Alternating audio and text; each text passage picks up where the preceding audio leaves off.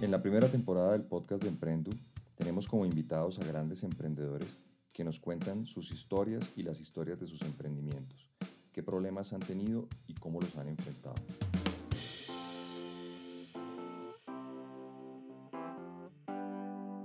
Bienvenidos todos a un nuevo podcast de Emprendo. Hoy tenemos una invitada muy especial. Yomar Jaramillo es una comunicadora social que trabajó muchísimos años, algo más de 10 si mi memoria no me falla, en el sector público.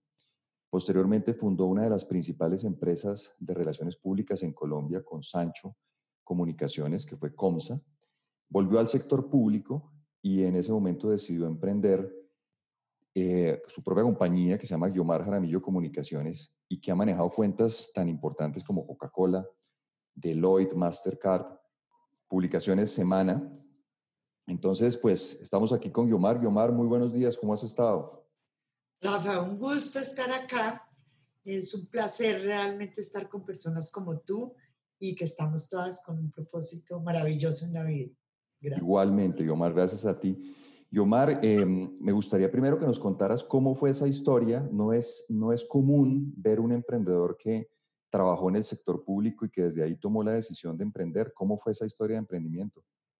Mira, realmente yo estuve, yo trabajé muy joven en televisión, eh, haciendo técnica, videotape, y al, al, año me paso a trabajar a Bienestar Familiar, al Instituto Colombiano de Bienestar Familiar, y fui la mujer más feliz del mundo, más feliz. Allí estuve unos dos años en el área de nutrición yo estudié comunicación social porque soy una socióloga frustrada. Entonces, eh, eh, en esa época, cuando sale la carrera de comunicación social y cierran las facultades de sociología, lo que más se aproxima a lo que yo soñaba era comunicación social. Tenía dos años de sociología, de antropología, etcétera. Y dije, bueno, esta es mi carrera. Entonces, Siempre he tenido una altísima sensibilidad social y me interesa mucho la movilidad social y todo esto. Y bueno, bienestar familiar se adaptó totalmente a lo que yo soñaba entre ser comunicadora y socióloga. Estuve allá un tiempo y me ofrecen irme a trabajar al Inderena. Y bueno, me eh, fascinó. O sea, me metí en el... Ese Inderena es lo que es Ministerio ahorita de Ambiente y me enloqueció también la parte ambiental. Me dediqué a parques, a hacer grandes campañas educativas. Eh, maravilloso, hice una, eh, todo con recursos naturales y visitaba los parques. Tuve una, además hicimos un grupo maravilloso entre el director, los subdirectores y yo. Y bueno, trabajamos maravilloso. De ahí vuelvo a bienestar familiar. Pasan cosas y me vuelven a llevar ya directora de comunicaciones de bienestar con mi maravilloso jefe que fue Juan Jacobo Muñoz, exministro, director de bienestar, y con él emprendí cosas maravillosas. También me volví una muy buena comunicadora del Estado. De ahí estando ahí paso a UNICEF. Y en UNICEF, ahí sí fue pues la maravilla, hice las jornadas nacionales de vacunación y UNICEF tiene que ver mucho con el Estado. Entonces, yo trabajaba con el Ministerio de Salud y hice una, una campaña maravillosa, pues es que las palabras no me caben. Eh, nos salíamos entre Juan Manuel Santos, Yamida Amad, Juan Manuel como representante del tiempo, Yamida Amad y Jaime Arias por el Ministerio de Salud y yo como UNICEF. Y logramos vacunar en ese entonces un millón de niños en las calles de Bogotá y de Colombia. Hicimos unas jornadas de vacunación. Eh, en ese entonces se creía que a la gente había que vacunarla solo en centros de salud. Eso rompe todos los mitos ante la OMS y a la OPS. Vienen observadores del mundo entero a mirar cómo es que se hacen vacunas en la calle y cómo logra la movilización. Entonces, la comunicación a servicio de la movilización y de la salud. Fue el espíritu de cuatro luchadores, porque ahí sí yo digo que fuimos los cuatro, Juan Manuel, eh, mm, el ministro Arias, Yamid y yo hicimos algo para los cuatro, pues para Juan Manuel todavía sigue siendo una cosa demasiado importante para Yamid y para mí. Estando yo allá, entonces, eh, en UNICEF, me voy a asesorar a otros países. Nos invitan a todo el grupo a empezar a asesorar países de Centroamérica. Bueno, ya termino y otra vez me, me voy de UNICEF porque tengo, me llaman del censo, del DANE, para manejar todo el censo 85. Imagínate cuántos años, Rafa. Ahí me puedes calcular y me voy a trabajar al censo. También era el primer censo que se hacía con movilidad. No, había un, no era el censo en que nos quedábamos todos encerrados, sino había que ir a las casas. Era un proceso educativo el censo cuenta contigo, era el eslogan. El, censo cuenta contigo. Hice una campaña muy linda porque me fui por los dibujos animados, que me encantan, y era una casita que bailaba. Creo que de pronto mucha gente se acuerda porque fue gigantesca la promoción. Y tuvimos una cosa maravillosa que fue, no tuvimos una sola crítica, siendo una, rompíamos esquema porque era un censo distinto a los censos que Colombia está acostumbrada el censo cuenta contigo, pero fue muy buen censo, pero creo que nunca lo aprobó el Congreso. ¿Ah, o sea que no, no creo que haya, pues, pero bueno, estando allá, ya también mm, me roban también de presidencia y me voy a trabajar a la red de solidaridad. Mentiras, vuelvo, vuelvo a, si ya no me, ah, no, no, no, no, estando allá, el censo lo trabajo con eh, Sancho. Escojo como agencia de publicidad para trabajar en llave conmigo a Sancho. Trabajo dos años con ellos y ya terminando me propone Sancho que me vaya a fundar la primera agencia de relaciones públicas del país o una de las primeras. Si digo la primera, alguien saldrá a decir que ella era la primera, entonces. Pero yo sí creo que fue la primera como empresa, ¿no? Porque ya había, ya había relacionistas públicas, pero... Sí, había muchos relacionistas, estaba en Ivo Nichols, Fernando Corredor, etc. Y me dice Sancho, Álvaro Arango, dice, mira, vámonos a fundar la primera agencia de relaciones públicas. En ese momento con Cristian Toro, maravilloso. Y fundamos la primera agencia de relaciones públicas. Bueno, eso sí, las relaciones públicas, como ya diciéndome a mí que soy relacionista pública, yo que venía de la mentalidad de socióloga, de comunicadora social. Entonces, eh, Álvaro Arango, maravilloso, es el, zar de la publicidad. Me dice, venga y fundamos esto. relaciones públicas, o sea, en esa época, sí, en el 86, era muy raro hablar como de relaciones públicas, ya formalizarla. Dije, listo, y me dijo, vámonos, y nos fuimos un grupo de Sancho a Puerto Rico y a Venezuela. En esa época Caracas era líder en relaciones públicas a, a capacitarte. Me fui a Caracas, me fui a... y estuve en Puerto Rico. estando eh, con Álvaro Arango, nos fuimos a Puerto Rico, Venezuela, una experiencia maravillosa y me vine y me senté a crear la empresa.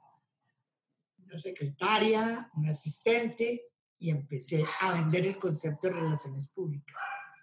Miércoles, ¿qué, era? Era vender el, el absoluto intangible, Rafa era qué es relaciones públicas, asociación de personas, qué es, yo sé lo que usted, yo sé dónde está lo que usted, y empiezo, y empiezo, oye, y empiezo. Mi primer cliente fue British Airways. Fue, estuvo British Airways conmigo 20 años y logro hacer una estrategia con ellos maravillosa. Entonces, como que pongo todo lo que venía del conocimiento social al servicio empresarial y de ahí sale un éxito total, porque todo lo hago como con servicio a la comunidad. En el fondo, es dar a conocer los servicios de British y empiezo y exitosísimo. Y estoy con ellos durante ocho años. Eso es Comsa, cuando la crearon. Sí, duró ocho años con ellos eh, logramos unos clientes extraordinarios. Yo tuve a Carvajal conmigo cuatro años a través. Eso eran muchas cuentas, eran de Sancho y otras que empecé a conseguir ya. Empecé, fíjate que empezamos a hacer un brochure de ventas y ni tuvimos que vender. Como que yo hacía visitas con los Arango juntos, trabajábamos. Me volví un poco la agencia de los políticos. Trabajé con Andrés Pastrana en su alcaldía. Antes de la alcaldía, estuve en la alcaldía con él. Trabajé con Fernando Botero, de quien me hice además gran amiga. ¿Te acuerdas que sale la constituyente? Sí, claro, en el 91. Yo soy asesora de muchos constituyentes, entre ellos Fernando Botero, de quien tengo el mejor recuerdo, la razón, pues Fernando Botero, el más pilo del mundo. Es el, el cliente, de los clientes que he tenido yo más juiciosos y disciplinados. Un hombre que llegaba todos los días a mi oficina a las 8 de la mañana. Nos reuníamos durante una hora a estructurar el plan de trabajo de la semana. Todo, pero todos los días, entonces estructurábamos el lunes, el martes hacíamos correctivos, el miércoles hacíamos boletines, todo además conciliado, bueno, fueron experiencias, me volví también la agencia, estando en Sancho, de políticos del país. Pero eso está muy interesante, Omar, porque tú ahí eras empleada, pero ya estabas actuando como con la, con la, con la visión emprendedora, es decir, a la hora de la verdad tú estabas creando una empresa con el apoyo de otra, pero, pero tú estabas por tu cuenta armando la empresa de cero. Totalmente mi cuenta y con los arangos no tuve sino apoyo. Hice una, maravilloso. También trabajé para, para Sesco, que era la competencia de Ternid. Sancho manejaba Ternid y yo manejaba Sesco, que son Colombit. Y incluso conseguí cuentas que eran competencia de Sancho. Ellos respetaron mis posiciones y, mi, y, lo, lo, hicimos de común acuerdo. Ustedes eso y nosotros somos esto, con la, de la mano de ellos, de la mano de ellos. Pero ¿cómo diste ya ahí el brinco para Guiomar Jaramillo Comunicaciones? ¿Cómo fue ya? ya ahí vuelvo y me llaman, increíble, Coldeportes. Estando yo en Sancho y ya un poco cansada, me llaman de Coldeportes y me eh, vuelvo secretaria general de Coldeportes. Estando de secretaria general, me llaman de presidencia, Samper, y me voy para la red de solidaridad. Allá estoy año y medio en un proyecto eminentemente social. Recorrí casi todos los departamentos de este país. El concepto de la red era algo nuevo, mesas de conciliación, mesas de proyectos. Y un momento en que dije, no más, ya me siento con unos amigos, todos periodistas, y les digo, yo creo que llegó el momento en que yo, ya para dónde más, como en el Estado ya ¿qué, hago que me, además que perdure? Pasaban los años, no es que yo me estaba envejeciendo, pero de pronto era un momento y me dice Julio Sánchez Cristo, muy amigo mío, me dice, ¿tú por qué no fundas tu agencia? Digo, Julio, ¿yo? Me dijo, pero claro, tú mueves montañas. Yo, pues, dale, y te apoyamos. Y lo mismo llamé a mis amigos, dale, dale. Y salgo de un almuerzo renuncio a la red y empiezo, Dios mío, voy a fundar mi empresa, ¿qué voy a hacer? ¿Cómo la voy a hacer? Entonces me dice, me dice el mismo Julio, y póngale Guiomar Jaramillo, punto. Ese es el nombre de su empresa. Pero Julio, qué, qué bobada, uno pensando no de dónde saco recursos, sino qué nombre le pongo. Me dice él, póngale Guiomar Jaramillo, listo y empiezo a buscar como dos o tres personas que sí querían entrar conmigo. Y la gente como que, sí, Guiomar, delicioso, pero no. Y yo dije un día, o sea, a las tres semanas dije, sola me voy. Llamé, alquilé una oficina chiquita en la 95. Y dije, bueno, y voy a aprovechar para dedicarme un poco más a mis hijos. Y estando en esas, monto la empresa, Mira, con el apoyo de mi marido, ahí fue vital el apoyo. Le dije, no, o sea, en este momento tienes que apoyarme porque no tengo un peso. Y, y todo al debe, ¿no? El conmutador, un mini conmutador, el señor del conmutador todavía es el señor que me hace a mí todas las instalaciones. Lo llamé, me lo conquisté por teléfono, le dije, le doy tres cheques. Listo. Pero la maravilla es que fundo mi empresa, llamo a dos clientes míos que yo tenía, que era British Airways, que lo había dejado por un tiempo. Les digo, voy a fundar, inmediatamente el otro día se van conmigo. Entonces ya tengo, dijéramos que ese soporte. Un primer clientecito. Me llama una amiga de ProExport y me dice, vamos a hacer todo lo de ProExport, ¿te le mides? Le dije, me le mido. Pero me le medía era que, y te voy a contar un cuento que no vas a creer que te tiene que ver mucho contigo. Y Fernando Sánchez Collins me llama un día y me dice, vea, usted es la mejor, vamos a trabajar para Avantel. Avantel. Y ni siquiera el nombre existía, me vamos a poner de moda Avantel, bueno, y me voy y empiezo a trabajar para Avantel. Y una noche, eran las seis de la tarde, me llama de bueno, no sé si conociste Lawrence, bueno, no. creo, que era la que tenía a tu cargo. Entonces me dice que si yo puedo hacer la facturación de Avantel, es decir, llevar las facturas de casa en casa, cobrando la factura. Y le dije, yo me meto. Mira, me quedaba poniendo labels hasta las 2 de la mañana. Yo llegaba a mi casa mil veces una, dos de la mañana, trabajando, barría, todo lo que me tocara, pues que lo que tocara, lo que tocara en su época. Y ese fue el comienzo de mi emprendimiento. Esto es hace 25 años.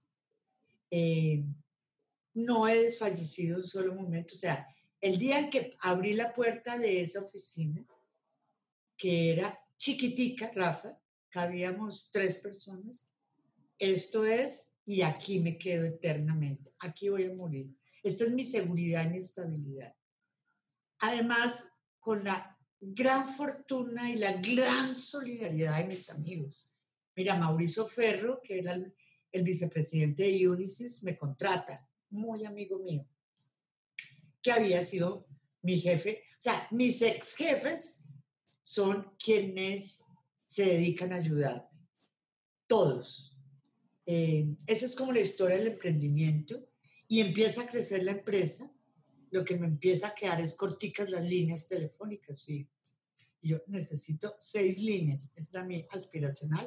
Me paso a una casa y ya empieza a crecer y vuelvo y me vuelvo otra vez la agencia de los políticos llego a tener como seis simultáneos y me vuelvo también la agencia de los .com, de remate.com, despegar.com, labor.com y seguía con Avantel y empieza a crecer, a crecer. Relacionistas públicos no hay. Entonces me tocó empezar a hacer un semillero y una capacitación de capacitadores, es decir, coger personas que salían de la universidad, que yo les, sobre todo periodistas, yo trataba de traerme periodistas de los medios, porque por lo menos que sepan escribir un boletín. Me traía y les formaba qué es las relaciones públicas. Y bueno, de ahí formé, he formado, mira, Rafa, yo no sé cuánta gente, y muchos se han salido de, de mí a formar sus empresas, pero yo no te puedo decir cuánta gente formé o cuánta gente he formado ya esta empresa está a cargo de mi hija, pero la, la maravilla ha sido pues como he podido eh, hacer gente y darles una posibilidad de empleo. Yomar, y en estos, en estos años de emprendedora, ¿cuál ha sido el principal problema que has tenido que enfrentar? No, he tenido problemas, Rafa. Eh, yo creo que los emprendedores no tenemos problemas. Los emprendedores tenemos obstáculos, pero problemas no creo que, mira, que son momentos difíciles como se nos presentan a todos en la casa, en la vida, pero no, lo que he tenido es momentos distintos. Al contrario, mira, retos es, por ejemplo, a ustedes que les ha tocado la comunicación en pleno. Yo manejé la campaña Everest 2001, la, la que subieron al Everest. ¿Cuál era el problema? La comunicación, el, el, el teléfono satelital y lo resolvimos. Es decir, yo he tenido momentos de obstáculos, como cuando tú vas corriendo y hay un obstáculo, así. Oye, quiero solamente, Mecho, qué maravillosa respuesta y quiero solamente dejar grabado para cuando en unos años oigamos esto, dejar grabado que tú lo estás respondiendo en el momento pico de la pandemia del 2020, porque es que me parece una respuesta de una energía que te digo, me dejó entusiasmado, mejor dicho. Dime una cosa, sobre lo mismo, ¿tú qué harías diferente si, si volvieras a arrancar hoy en día? Si te devolvieras a cuando arrancaste tu compañía, ¿qué, qué cambiarías? Pensando en el, que, en el que quiere montar su emprendimiento y, y quiere aprender de los errores de uno. No ser tan ilusa, ser más realista. Yo he sido muy soñadora de pronto, eh, pero no, es que no cambiaría tampoco nada. O sea, será que yo soy muy optimista en la vida, pero no, que como claro, me metí en un, en un lío gigante que es tener empresa, pero cuando me metí no había tantas dificultades, digamos, reglamentos jurídicos, reglamentos tributarios, ¿no? De pronto me tomaría un curso como de contabilidad más a fondo, como que no hubiera sido tan ingenuo en ciertas cosas, que yo soy comunicadora. Los números no los entiendo, entonces de pronto tener más, más asesores, tener una junta directiva, que ya la tengo, que no la tuve al principio. Digamos que eso sería, claro, yo una, una junta directiva me ponía mis reglas y yo no aguanto eso, porque yo quiero un día hacer esto, otro día mi agencia es creatividad, en últimas. Entonces como que me pusieran obstáculos, pero sí creo que debo tener una, que uno debe tener una junta directiva que lo supervise desde cero hasta... sí.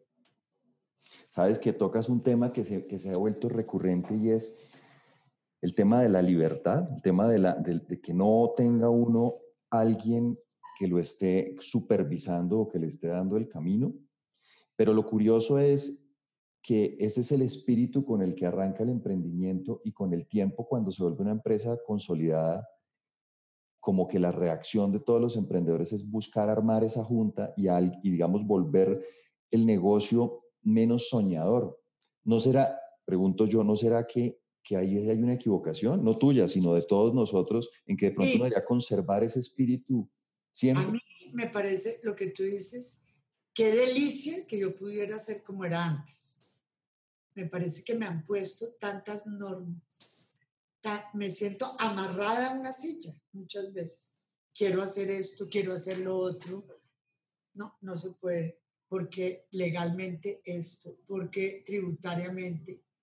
Miércoles, mira, ya eh, el cuento de los gastos. Yo subsidiaba muchas cosas de las empresas, ¿no?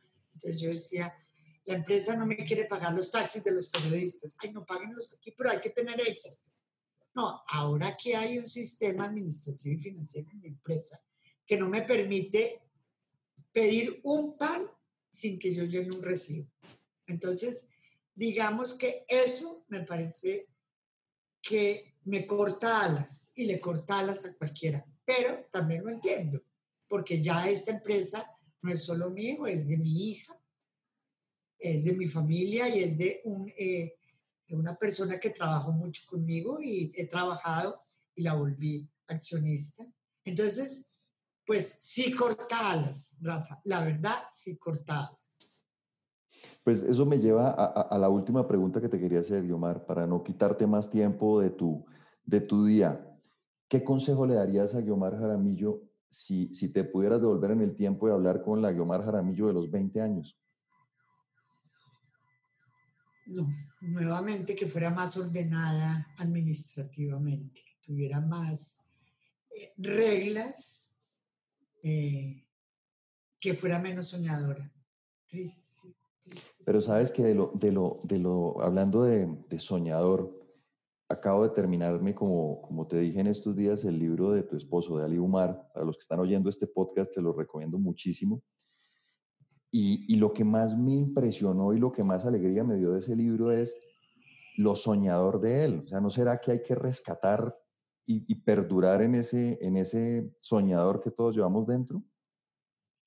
Pues no sé, mira, Rafa, sí, pero para nuestra época. Pero mira, yo veo, por ejemplo, mi hija, que es soñadora, que es ya la, presidenta, la directora de esta compañía, tan realista, no, y, tiene, y, las cosas le funcionan mucho mejor. Eh, es la verdad, es la verdad. O sea, hay una nueva generación que está combinando las dos cosas de una manera exitosísima. Eso de pronto es.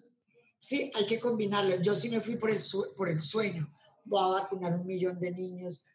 Mi, candidato va a ser presidente. Yo siempre soñé con que todo, Avantel va a ser la primera eh, en comunicación. Así, y así me fui. Y, así, y todavía pienso que lo que yo tengo es lo primero que va a ser la maravilla. Y mi hija ya más, se pone más realista. Y, y el éxito de la empresa y en esta pandemia ha sido tener a la cabeza de la empresa a una persona tan realista y tan objetiva y tan preparada y formada como mi hija. Yomar, muchísimas gracias. Qué, qué, buena entrevista y qué agradable hablar contigo. Qué delicia y espero, espero verte pronto, de verdad, y podernos abrazar después de la pandemia. Igualmente, Yomar, te mando un gran abrazo. Ok, chao.